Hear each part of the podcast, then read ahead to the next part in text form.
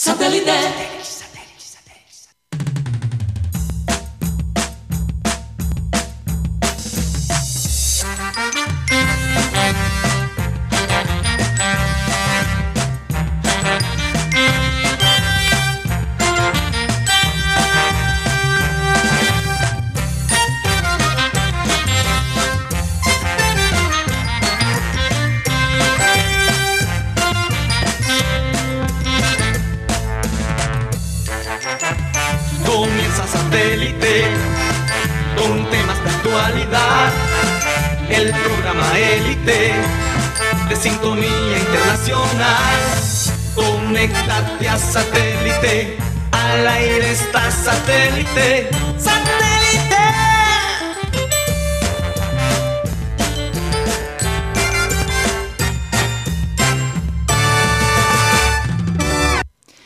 Señoras y señores, bienvenidos a Programa Satélite. Muchas gracias por estar con nosotros, siempre lo digo porque realmente es un privilegio estar aquí el día de hoy en este lugar. Es una bendición tremenda. Eh, recordarles como siempre que estamos transmitiendo a través del Sistema Cardenal 1010 AM, a través del TDT. Recuerden que nos pueden ver en nuestro canal de YouTube, Programa Satélite. Y si se quieren comunicar con nosotros, háganlo a través del WhatsApp 307 16 0034. Vamos a dar inicio rápidamente a nuestro programa y presentar a toda la gente que forma parte de Satélite. Tenemos la gente de producción, Benji Bula, Tox Camargo, Alan Lara. Eh, desde su casa, siempre lo digo, desde su sucursal, la sucursal B de Rodolfo Herrera, ya está eh, listo para conectarse con nosotros. Un saludo para ti, Rodolfo. Abrazo, Karina. Gracias. Y la gente aquí, la a- bueno, y al resto del grupo también, ¿no? Sí, claro. No. bueno, déjenme presentar a la gente del panel. Mateo Gueidos, Benjamín Gutiérrez, Juan Carlos Rocha y quien les habla, Karina González. De nuevo, muchísimas gracias por estar con nosotros. Hoy no tengo frases realmente. Mm, honestamente, ayer, analizando un poco todo lo que pasó, se me vino a la mente esto. Por años nosotros, a nosotros nos enseñaron a decirle Junior tu papá. Y yo creo que muchas personas se sintieron ayer como ese Junior tu papá, un papá ausente, un papá que, que no escuchó. Eh, muchos se sintieron, sintieron muy pocas ganas de celebrar el gol del Junior. Tal vez algunos por la primera vez desearon que hasta perdiera, porque así lo han expresado en, en las redes sociales.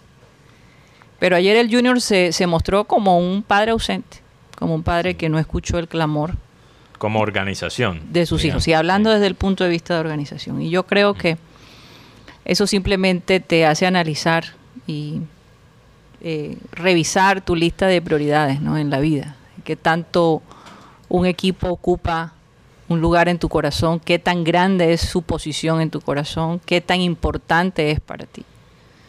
Entonces, eh, no sé, me- me- Sí. ver los videos que vi de gente clamando, de gente peleando, claro, hubo de todo. Hubo gente pacífica, hubo gente que eh, se, se- Que se- instigó, que que- instigó la situación para que se saliera de las manos, pero los videos están allí y no podemos eh, ignorarlos como algunos medios lo han ignorado, sobre todo en sus, en sus, en sus plataformas digitales, que son las, para mí, las más importantes porque son las que eh, la gente a nivel internacional y la que, la que no viven en la ciudad de Barranquilla pueden ver.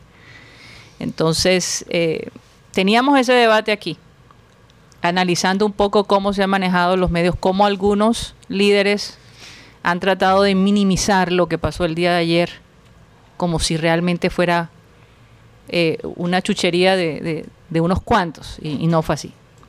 Eh, eh, el, el área donde está el Romeo Martínez quedó totalmente Sí, la 72 quedó. quedó, bastante afectado, ¿no? Se vieron cosas que nosotros ni siquiera hemos, no tenemos el corazón tampoco para mostrar ciertas escenas que, que vimos de gente transmitiendo a través de, de las plataformas digitales. Y bueno, mientras tanto, en, dentro del estadio Romelo Martínez, donde algunos jugadores pues eh, les ayudaron a escuchar música para no escuchar el clamor de la gente afuera y distraer un poco la atención. Hay que tener algo muy claro y no podemos culpar a los jugadores por hacer su trabajo. Eh, eh, cuando te toca enfrentarte a ese tipo de cosas y, y la empresa para, que, para la cual tú trabajas te exige que tú trabajes, o si no, me imagino que las repercusiones pueden ser serias Sí, no solo ese trabajo, pero toda su carrera. toda su carrera. Entonces, eh, es una situación difícil y ojalá los hinchas de- del Junior no arremetieran contra los jugadores porque eh, yo no creo que, que ese sea, digamos, ese sea el punto a que nos debamos dirigir, ¿no? Pero bueno, a mí rápidamente, Mateo, Sí. me gustaría, yo sé que quieres compartir algo con nosotros y, y no quiero que pasemos toda la media hora eh, sobre esto. Vamos a hablar un poquito de todo porque yo creo que ya las redes han mostrado, ¿verdad? Todo lo que ha pasado. Es como hablar del mismo tema, ¿no? No queremos, no queremos saturar a la gente. Saturar a la gente de tanta información. Pero, pero como muchos los oyentes que nos están escribiendo aquí, tenemos una mezcla de emociones. Entonces vamos a tratar de procesar esas emociones eh, en conjunto, los oyentes con nosotros aquí en el panel. Yo creo que la mejor manera de hacerlo. Yo, yo tampoco me voy a sentar aquí a, a- a- a juzgar porque la verdad es que yo no quisiera ser el alcalde de Barranquilla. Lo- todas las fron- la- las cosas que tiene que manejar ahora mismo eh, es algo difícil. Entonces Pero si la culpa la tiene él por exponer a la ciudad. y yo no, yo no digo que no que tenga culpa o no tenga culpa. Lo que No, digo lo es estoy que diciendo yo, Sí, Juan sí, yo sé, yo sé. No, no, no. hay- mira, Una posición complicada. yo, yo culpo más personas que otras, obviamente, y hay cosas que hizo el alcalde que definitivamente podemos criticar. No, lo- no estoy diciendo esto para defender el alcalde. Al contrario, yo también tengo mis críticas. Pero, pero creo que vale la pena analizar un poquito la historia del fútbol. Porque no sé si, si ustedes conocen cómo empezó el fútbol en las islas británicas. El comienzo del fútbol, el fútbol primero era un disturbio. Lo, llamaban fútbol de multitudes, porque se armaban unos partidos con una bola entre diferentes pueblos y básicamente cada pueblo peleaba para meter la bola en la zona del contrario. Y no habían reglas, uno se podía... Básicamente la única regla era que no podías matar. Ok. O sea, el fútbol empezó como un disturbio. Incluso... Como una revolución. En- ahí eh, de- Básicamente, y incluso muchas veces trataron de eh, acabar y hacer el fútbol un deporte ilegal. ¿Qué pasó? En los años 1800, las escuelas privadas de Inglaterra formó un poquito más el juego, le dieron al deporte reglas, y después el deporte salió de una manera un poquito más organizada a la gente trabajadora de Inglaterra, que en ese momento estaba empezando a, a trabajar en un país que, que ya era industrial. Y para ellos, porque en ese momento se trabajaba 20 horas quizás al día y se trabajaba por centavos. Y el fútbol, la razón que el fútbol se vuelve tan popular en las Islas Británicas es porque era el desahogo de un pueblo que trabajaba y muchas veces moría trabajando. O sea, que el fútbol es de la gente. Yo creo que es importante tener eso en cuenta. ¿De quién es el fútbol? ¿Para qué es el fútbol? Entonces, si un pueblo te está clamando que no se juega un partido, imagínate, porque el fútbol sigue siendo un desahogo para la persona cotidiana, para todos, no importa el estrato, Así sigue siendo un desahogo. Si ellos mismos, porque el fútbol es para ellos, si ellos mismos te están diciendo, o un, un sector te está diciendo, yo creo que hay que escuchar. Y para mí, para mí, la cosa más, más irresponsable, desde mi punto de vista, fue no, so- no el partido de ayer propiamente, porque bueno, para mí no se debió jugar en Barranquilla, pero es más entendible porque era el equipo local. Pero yo creo que lo que provocó la gente también, uno de los factores, muchos factores, es el partido de hoy. ¿Por qué está jugando América. América? Imagínate, no es cualquier equipo colombiano, América aquí en Barranquilla. O sea, eso para mí, eso retó a la gente que ya estaba pidiendo un cambio. Eso, eso, eso retó la gente. Y por eso la frustración. O sea, dos partidos de Libertadores en dos días. Ahora, yo también entiendo la parte del negocio. Me imagino que fue hacer el partido de América aquí es un negociazo. Quizás. Porque me imagino que hay que pagar una plata para que América juega en el estadio. También sabemos que el contrario de América es Atlético Mineiro, un equipo que le debe plata al Junior. O sea, para el Junior como negocio es muy conveniente, yo creo que América juega aquí en Barranquilla. Pero, pero e- eso fue el error más grande para mí. El error más grande. Y, y ten- tenemos que tener en cuenta que Barranquilla y, y los directivos del club también están pensando en Barranquilla como sede de la final de la Copa América. Pero bueno, ya hay información, hay una serie de Ah, cosas que ah. vamos a hablar más adelante. Ahí me dolió ver no solamente Barranquilla, sino Pereira. De verdad, también Pereira pasó el partido de Nacional con Nacional de Uruguay. Ver todo esto, ver la indolencia de la Sí. Conmebol, porque es una indolencia de parte de la Conmebol. Sí. De todas maneras, el partido se iba a jugar. Fuera de Colombia se iba a jugar. Se iba a jugar. Los jugadores, como dijo, dijo Didier Moreno, no estamos afuera de esto, pero nos toca jugar.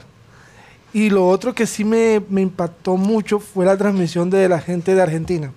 De verdad, se veían, parecían más colombianos o con más, o con más cariño que los mismos comentaristas colombianos que solo pensaban en, en el partido y no en lo que estaban viviendo. Sí. La, la cantidad de personas, porque no fueron 100 ni 200, fueron muchas personas. Sí.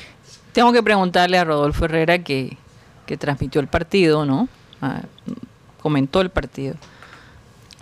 ¿Cómo fue la experiencia para ti el día de ayer, Rodolfo? Bueno, buenas tardes nuevamente, Karina, compañeros y oyentes.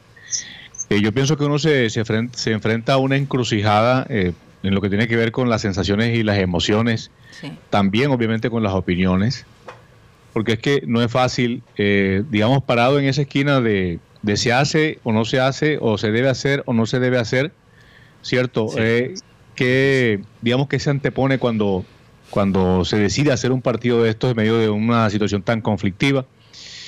Eh, no, no es fácil y yo realmente, pues, eh, sí, obviamente cuestiono muchas cosas en lo que tiene que ver con el manejo administrativo, pero me pongo un poquito en el lugar del alcalde. Sí. Eh, tanto Jaime Pumarejo como Alex Char, como Elsa Noguera en su momento, ellos han querido dar la sensación de que Barranquilla es una ciudad especial. Un remanso de paz. Eh, bueno, el remanso de paz fue por allá en la época de, de, de, de Edgar George, Callafa y el cura Hoyos, que eso fue lo que trajo la cantidad de inmigrantes acá y la cantidad de, de Bacrín y todas esas cosas que llegaron.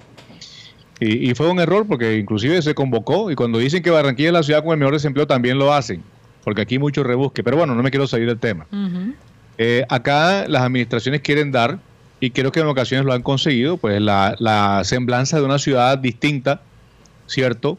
En el tema de la presentación de las obras que se han hecho en los últimos 20 años, por decir una cifra en temporal.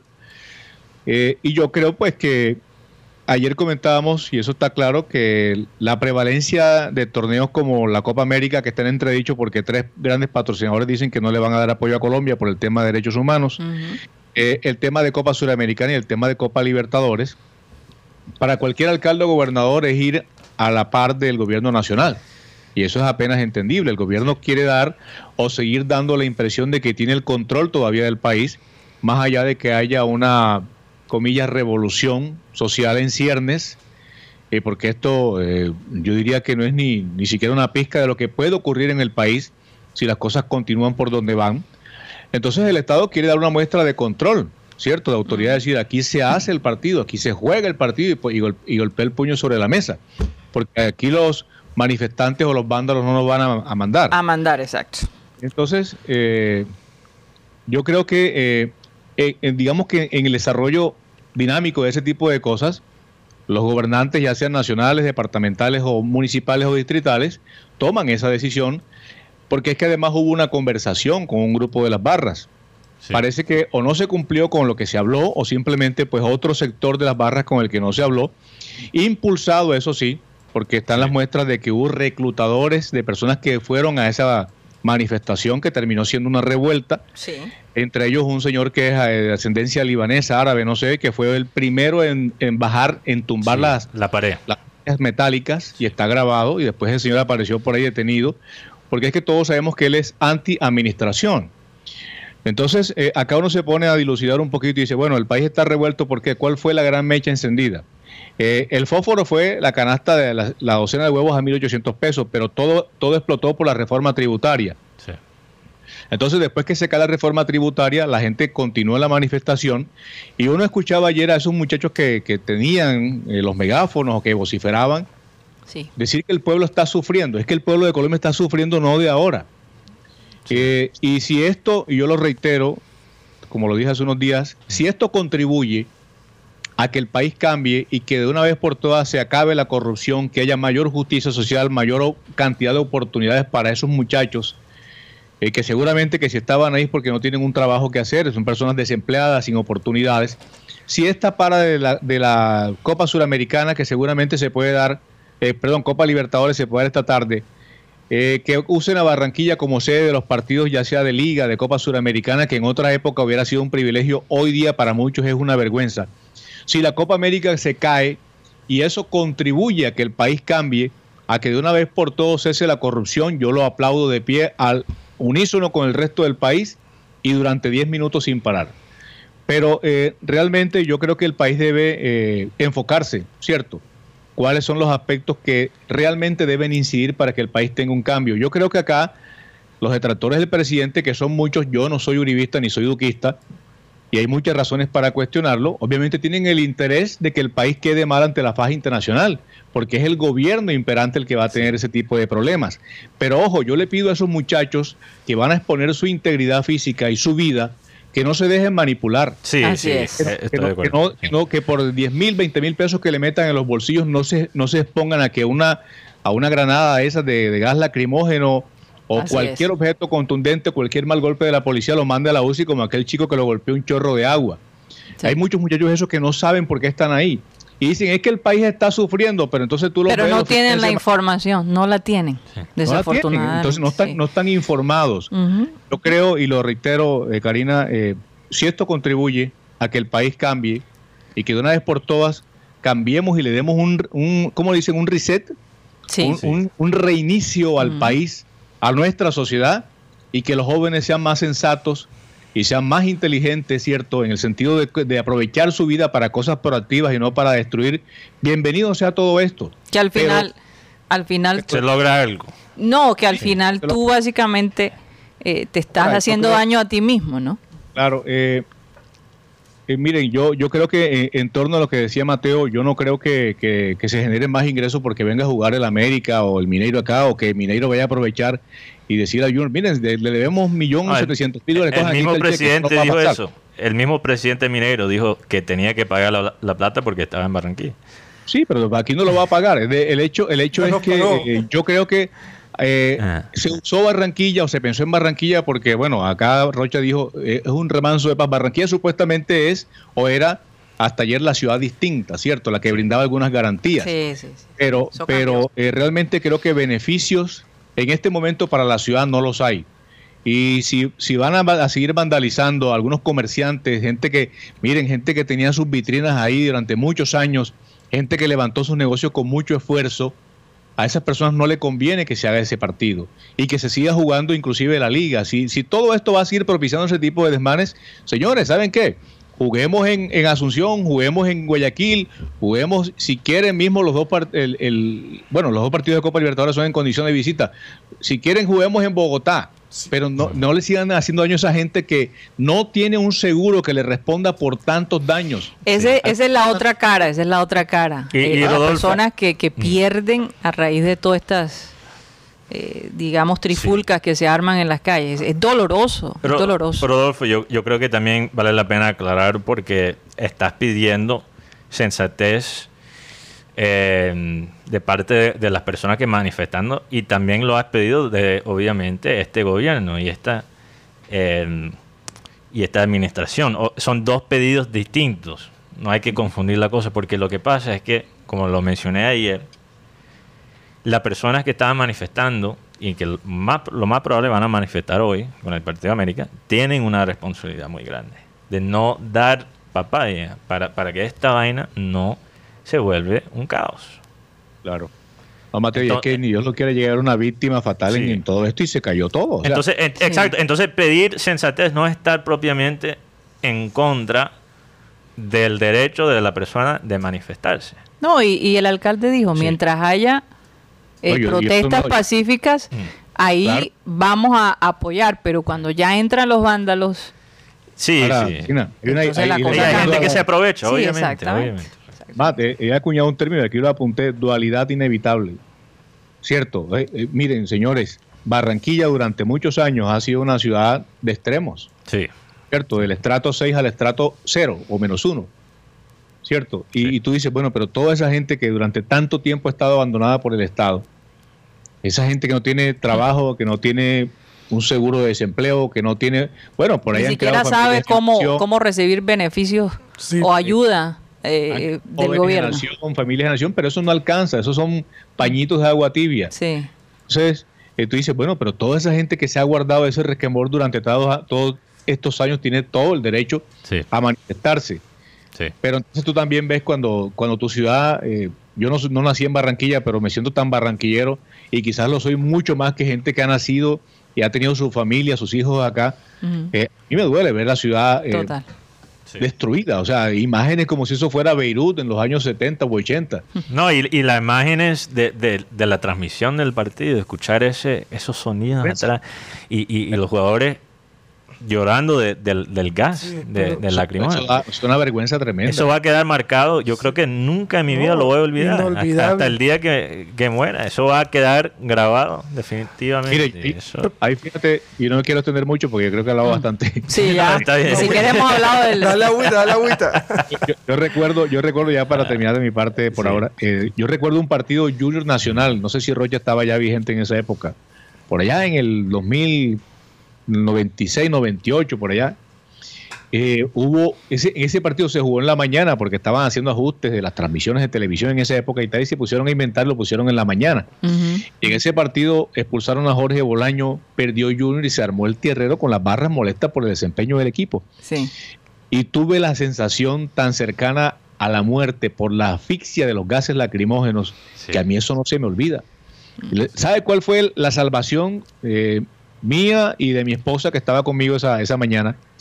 Que llegamos a una carretilla que tenía agua sucia, agua de esa agua que, que enredan con, con la broca del, del arroz, la, la, la brosca que le llama uno, Ajá. eh, la, la usan en el, eh, o sea, esos son- las carretillas tienen hielo, el hielo se descongela, deja el agua Claro. y esa se pone sucia porque revuelven todo y le, le- le lavan la botella de cerveza y tal. Sí. Ahí nosotros llegamos a lavarnos la cara y no podíamos respirar.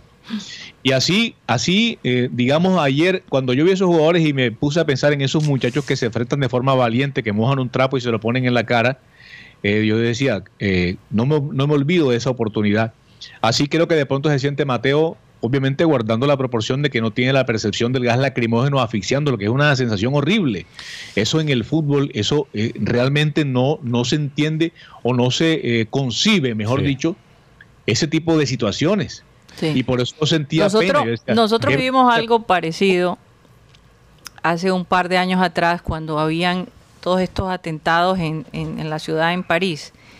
Estábamos en una estación de tren y un grupo de personas para eh, crear cierta, eh, digamos, nerviosismo, en Sí. donde estábamos empezaron a echar eso que llaman eh, eh, pe- eh, El, eh, el spray, de, pimienta, Que no, obviamente no. pimienta. Eh, no- sí. no es, no es tan malo como, obviamente no es tan No malo es tan como- fuerte, como pero, pero la sensación de tú no poder controlar Sí. eso en tus Sí, ojos y en tu, en tu boca Mira, es bastante Argentina- Ah, feo. yo no sé cómo se siente el gas lacrimógeno, eh, Rodo, pero algo que sí sé, que sí sé, es que es ilegal usarla en una guerra.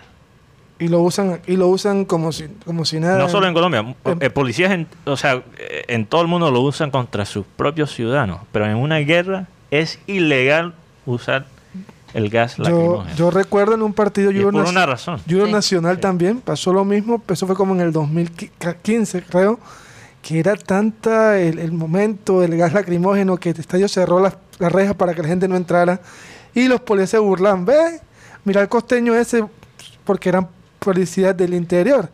Y los gases lacrimógenos y todo esto, y, la salida del estadio fue una, una locura. Rodolfo se acuerda de ese partido, fue Junior perdió 1-0 con gol de Sherman Cárdenas. Y el- hablando del gas pimienta, Sí. lo usó la banda de Boca contra River.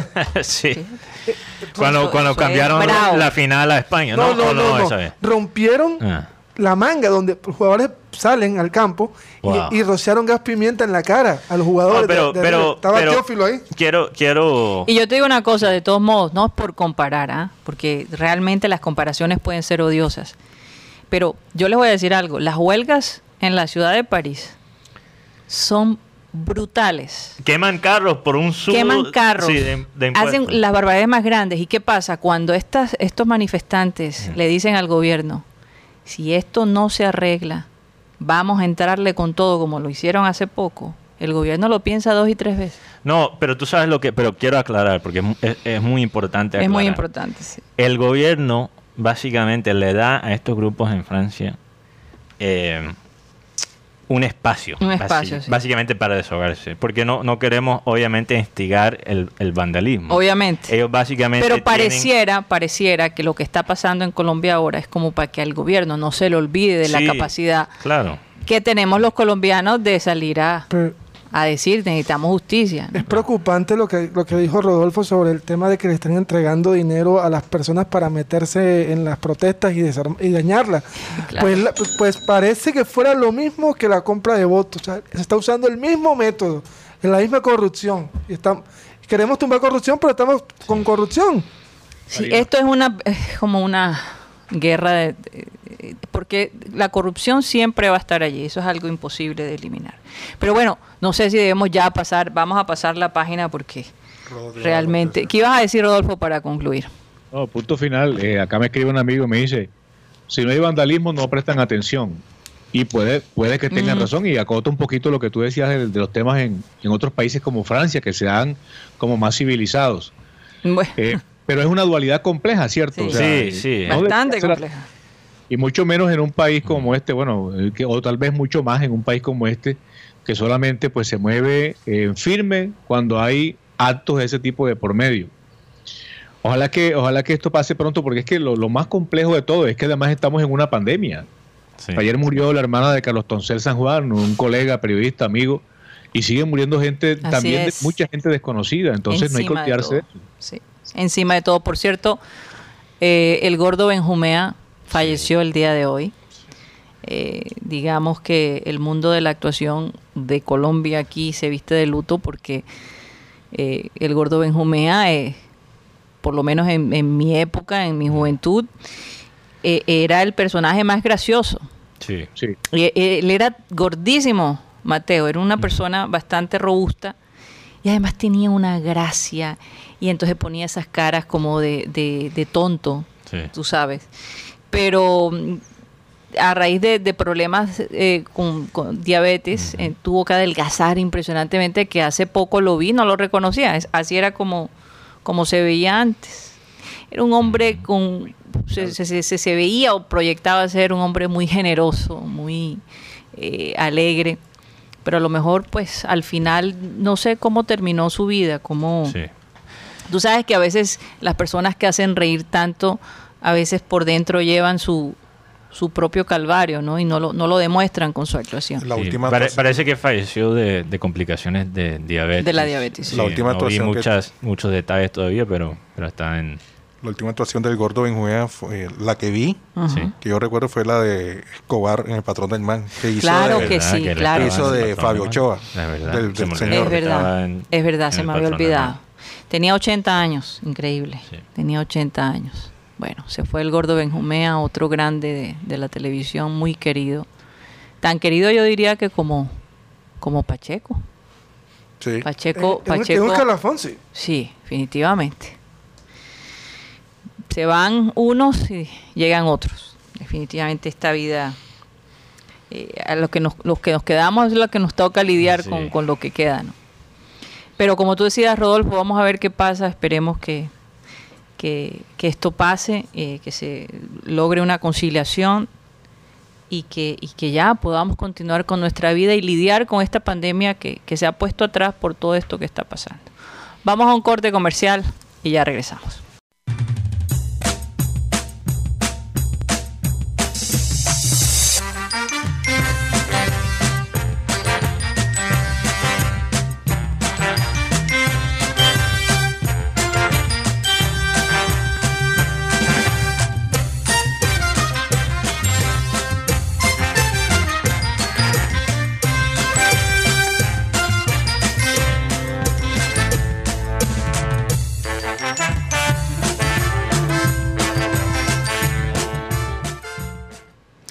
Estamos en programa satélite transmitiendo a través de Sistema Cardenal 1010 AM. Y bueno, llegó la hora del churrasquito.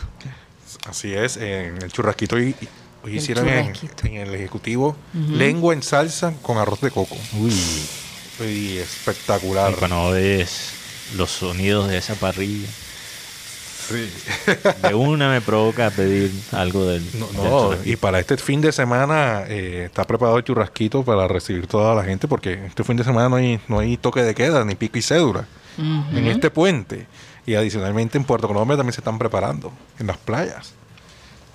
En el churrasquito, donde se come sabrosito, eh, 302-263-4810, 344-30. Visítenos en la sede principal del barrio Laya, calle 69C con carrera 32, en el centro comercial de Villa Carolina o en el centro comercial del Portal del Prado. También puede hacer sus pedidos a través de la plataforma de Rapid. Asadero el, churra- el Asadero el churrasquito, excelencia y tradición al carbón.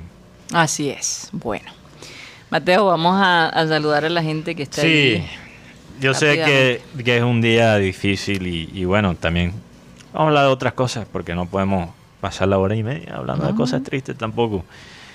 Eh, un saludo Y especial. complicadas. Y complicadas, sí, yo sé, yo sé. Y yo sé que esperan también otras cosas de nosotros. Entonces tenemos ese compromiso con el oyente de también ser un escape.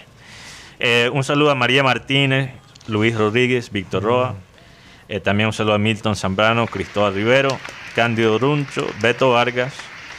También un saludo a Luis Caballero, Jair Ruiz, Frank Rivera, Yolanda Mengual, Enrique Martínez y Bebe Films y todos los oyentes que nos sintonizan a través del sistema cardenal 1010 AM. Bueno, hay mucha mucha controversia por los cambios de, de Amaranto.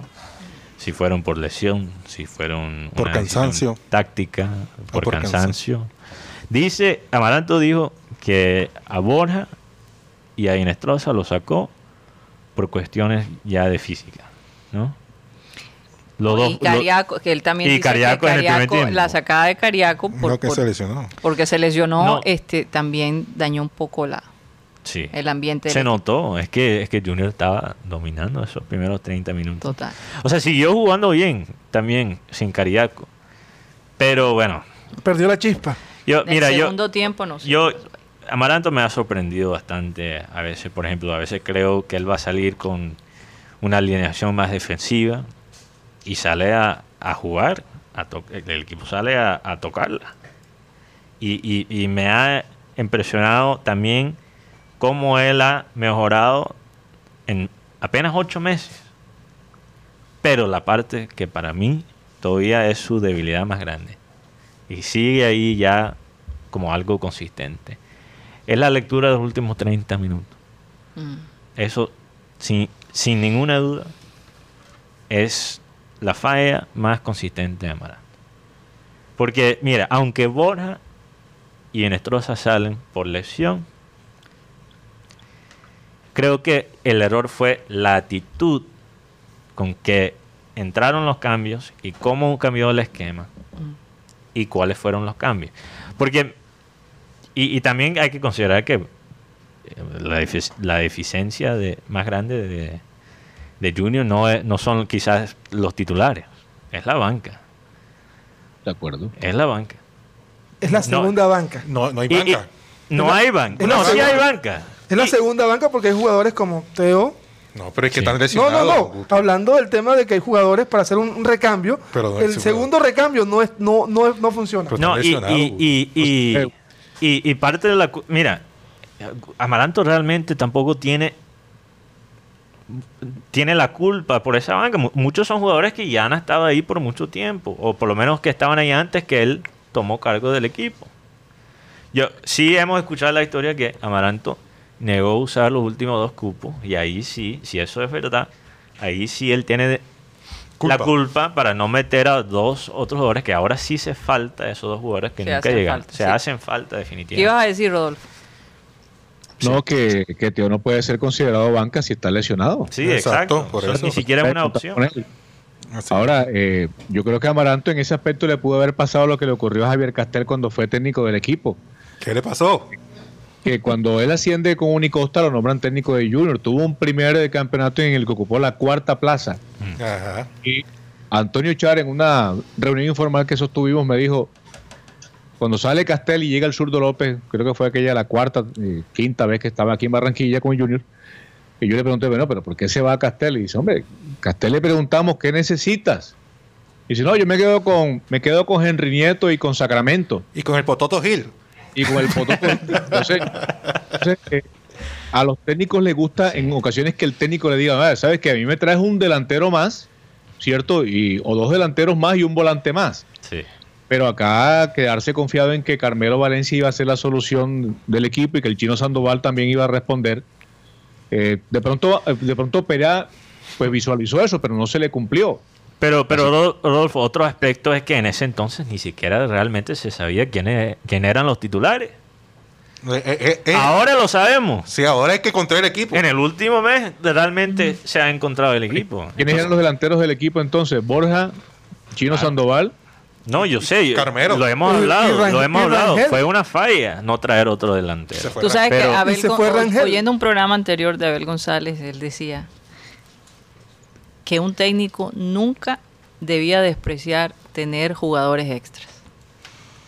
Claro. Siempre que le ofrecieran tener más jugadores que los tomara. Que, uno, que, es, un, es un error que se, que se comete, parece que con mucha frecuencia. Mira, en- Y, y- y eso, eso demuestra que lo que Abel González decía era verdad. Porque- especialmente en estos momentos de la este pandemia donde los jugadores están pasando también, o sea, la por parte cualquier física, cosa, por cualquier Tener una banca fuerte es la diferencia entre un equipo grande Claro. y uno que no lo es. De acuerdo. Y cuando, y cuando yo me refería al tema de que Teófilo y los jugadores que están lesionados, o sea, es una segunda banca, no, no, no por el jugador, sino por la cantidad de personas. Pero, pero en el momento puedes contar con ellos. Sí, pero estoy diciendo que una segun- la segunda banca, o sea, los otros jugadores, las reservas como tal de Junior, no, no es de un equipo grande. O sea, porque nos han metido la información de que la tribuna, de que la, que la, la mejor del país, y la verdad es que no lo es. Y De acuerdo, de acuerdo con y eso. totalmente. Y mira lo que hizo River, nos puso su, su, su, su, su nómina, como decimos aquí, lo- la nómina B. Y cuando, te- y cuando vio que todo estaba enredado, nos, man- nos mandó a los Leones. No, en a- cambio, a- Junior, ¿cómo le respondió? Con Carmelo Valencia. Es que, es, que el, es que el tema aquí de pronto, al ver de pronto, no, que es un equipo muy maduro, pero en, la hora de, de jugar en el terreno de juego, lo que faltó fue eso, madurez de rechazar el balón en los últimos minutos para la 44, para la 46, Para la tirar- ocho. Eso para no tirarse es- al piso. Eso no es madurez, eso No, es no, no, malicia. eso es- Por eso mismo. Faltó malicia. Por eso mismo. Que Perea, se, met- que Perea se metiera al Y, campo. y es que lo increíble es que Oye, le pusieron tarjeta amarilla a Faltaron Amaranto. dos cambios por hacer, eh, Roche y Mateo. Faltaron dos variantes. Ey, Ah, ¿Qué más son saca. dos minutos? Pero bueno, lo que pasa es que eh, acá, acá el, el tema ese del mensaje y que cerrar el partido. Sí, sí, yo, sí. yo- yo creo que cerrar el partido es posible cuando tú tienes el balón, que te defiendes con la pelota. Pero si tú le entregas el balón al contrario, le estás dando la llave, porque es que lo que abre el partido es el, es el balón, Eh, ¿cierto? Yo, yo, Rodo, est- estoy de acuerdo contigo. y, y incluso es algo eh, que dijo Valenciano después del partido y, y creo que ha sido uno de los mejores Comentario. comentarios que ha dicho Valenciano en, en mucho tiempo. Ahora, ¿qué pasa contra River? Contra River, tú la puedes tocar 60 minutos máximo. ¿Por qué? River te presiona en números, lo he dicho aquí antes. No presiona por espacio, por manejar el espacio, no. Tú tienes la pelota y te caen tres encima. Entonces, físicamente, para un equipo como Junior, es imposible mantener la posesión los 90 minutos sin exponerse a un contragolpe. Ahora, eso no significa que yo digo que, que, eh, que Junior debió defender como lo hizo, porque yo también creo que eso es, eso es un error. Porque cuando tú sacas a Inestrosa, por ejemplo, sacas... bueno, para mí, eh, eh, la embarrada fue más la sacada de Inestrosa que la, sa- la sacada de Bora. Porque dejó a Carmelo solo. Porque, porque, bueno, poner a Carmelo cuando tú sabías que ya River iba a dominar los últimos 20 minutos, 30 minutos del partido, teniendo la banca que tienen, que la banca, solo los jugadores suplentes creo que podrían ganar quizás la, la Copa Libertadores. Yo, yo creo que sí. Porque tremenda banca que tiene River y te meten 5 en los primeros 20 minutos, 5 jugadores nuevos en los primeros 20 minutos del segundo tiempo. Eso no es fácil. Entonces era obvio que River iba a dominar los últimos 20 minutos, 30 minutos. No, y encima Pero- de eso, Mateo, los pero- cinco minutos extra. Uh, Bueno, sí, pero eh, eso ya es otro tema. Pero eh, cuando tú sabes que ellos te van a presionar de esa manera, te van a poner contra la esquina, Mm. es como el boxeo. Ahora, Mateo. Es como el boxeo, tienes que tener el contragolpe. Si Claro. no, ¿qué pasa? Como en el boxeo. El otro boxeador te puede dar todos los puños que, que él quiera porque él sabe que no vas a poder responder. Entonces, cuando sale Inestrosa, queda básicamente Carmelo, Pajoy y C3.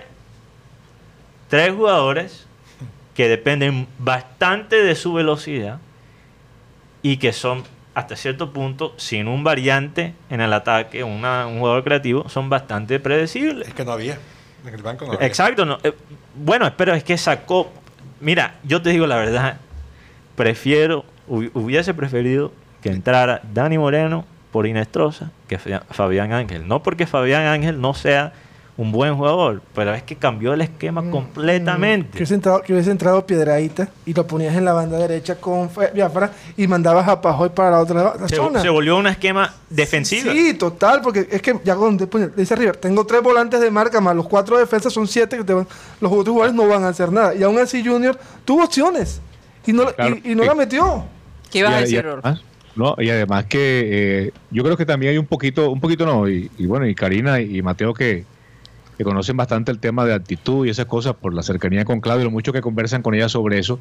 eh, el equipo, el equipo eh, se volvió tan, tan rígidamente defensivo que ya fuera Pajó, ya fuera C3 o fuera Tutunendo Valencia, no tenían ni siquiera, eh, digamos, la, la intención clara, ¿cierto?, de agredir con vehemencia cuando tuvieron la oportunidad, sino que el equipo eh, prácticamente se repliega y ellos renuncian inclusive a las descolgadas o a, la- a los- a las transiciones rápidas. El, el equipo se, el mismo se cortó las alas, es decir, no tuvo la claridad mental para superar el hecho de que te meten cuatro cambios que le ponen toda la velocidad al, al River como tal, se dejan deslumbrar por eso y casi que bajan la, bajan la guardia y dicen, no, aquí, aquí toca defender hasta, hasta que se pueda. Ahora, eh, también está el síndrome del último minuto. ¿Por qué, ¿Por qué la historia ha castigado tanto a Junior con ese último minuto? Eso mismo iba a preguntar, Rodolfo. ¿Cuántas Sí. veces nos ha pasado estadísticamente? Mira, mira. Yo eh, escuchaba decir que era un tema de estructuración, le escuché decir a Oscar Córdoba anoche en ESPN, y puede que tenga razón, pero es también un poquito ese tema de nosotros los colombianos de no saber ganar, Sí. porque es que eso también se aprende. Mm. Y eh, nosotros, a propósito de todo lo que está pasando en el país, siempre hemos tenido una cultura derrotista frente a hechos que pueden cambiar la- el desarrollo de las cosas. Y le pasó a Colombia, le ha pasado en, en Copas América, le ha pasado en mundiales de fútbol, ¿cierto? Pasó contra Inglaterra, por ejemplo, a pesar de que se consiguió el empate. Cuando llegamos al momento clave, decimos, no, no, aquí no hay nada que hacer, estos más nos van a ganar. Con Brasil en el 2014. No, y le pasó a Junior en el 2018 en la Sudamericana, a pesar de ser el, el equipo superior. Pero es que el tema aquí es que volvemos a caer en el mismo error. Mira, vea, de los cinco goles que recibió Junior hasta ahora en Copa Libertadores, cuatro fueron con varón parado. Tres tras un córner, uno en un Tres sí. uno en un penalti infantil. Y el otro fue que fue un golazo que hicieron Ay, en, en- O sea, el, en- el peor enemigo en de Núñez, Junior, el peor enemigo de Junior en la Copa Libertadores ha sido el mismo Junior. Es la pelota quieta. No, los defensas. No, porque- no, de, pero- pero- esos- de los goles, dos de ellos tiene que ver Don Willardita. Porque Pero- pero- pierde la marca y hace el penalti Sí, contra Santa eh, Fe. regresando al punto de lo que se debe hacer cuando uno está 1 a 0. La mejor manera de proteger el resultado, y creo que todos estamos de acuerdo, quizás tenemos opiniones diferentes de cómo se debería hacer. La mejor manera de proteger el 1 a 0 es anotar un segundo, no proteger el que tienes. Y se anota el segundo, el estaba yo en, Para crear la distancia. para crear la distancia, exactamente, porque hasta cierto punto tratar de meter ese segundo gol es mucho más fácil que defender y proteger Un solo gol. un solo gol. Buena reflexión, la apunto aquí, Mateo. Y, y creo que y creo que y creo que como dice Rodolfo es una actitud porque una cosa cultural, pero también una actitud de los jugadores que tenemos. Porque yo estaba escuchando una, una entrevista a un entrenador, no, no recuerdo quién, te digo la verdad, pero me quedó la frase. Cutipedia. Que él, que él dice, no, Rochipedio, ¿qué? quizás en algún futuro, uno nunca sabe. Ay, ay, ay. Guti puede tomar sus cursos de UEFA y convertirse en el próximo Guardiola. falta rap- calvo y raparme. todo. Me calvo falta raparme. No, mejor no te, no te raspas, Guti. Pero este entrenador decía que la diferencia entre un equipo campeón y un equipo que no gana títulos es el equipo que no baja la energía ni el nivel cuando está ganando. Porque ¿qué ocurre? Naturalmente, cuando tú metes un gol, respiras Claro. y te tranquilizas. Eso es algo natural de cómo funciona el cerebro humano. Entonces, es un entrenamiento no solo psicológico, pero también físico, de cómo no respirar profundamente, o sea, hay que respirar profundamente, pero metafóricamente hablando, no soltar el aire después de ese primer gol. Y es el problema que, que todavía le falta corregir al Junior. Oye, y es que cuántas veces hemos visto que el Junior mete un gol y hace una tremenda celebración y a los cinco minutos le mete el equipo Pero- contrario. pero te digo- ¿Cuántas veces no hemos visto esa historia? Por ejemplo, yo me acuerdo de dos momentos. El de ayer, la verdad. fue- Precisamente porque se relajan. Fue doloroso, demasiado. pero hay un momento que para mí también fue muy fuerte, que fue en el 2014. Última jugada, tiro, tiro de esquina en el estadio Atan- Atanasio Girardot. 2014. Centro de Edwin Cardona Ajá. y gol de John Baloy. Ay, sí Me sabe. acuerdo muy Oye, bien. estamos tratando de hablar de cosas me agradables. acuerdo Guti. muy bien de la, de la imagen. Estamos tratando de relajar a la gente. ha al sido- Mundial del imagínate. 2014. Me acuerdo de la imagen de Tolosa diciendo ya somos campeones. y gol de, de- O sea, lo que quiero decir, son- se desconcentra muy rápido el Junior. Ahora, Por eso es que cuando yo veo esas celebraciones tan tan ex- extremadas, Efusivas. ¿verdad? Tan efusivas, de el primer gol, a mí me preocupa. No, pero a veces, a veces es bueno, a veces es bueno. Porque si, si te ayuda a mantener la energía. la energía. Pero Sí, es que eh, pero, eh, pero hay algunos que después se desahogan y ya.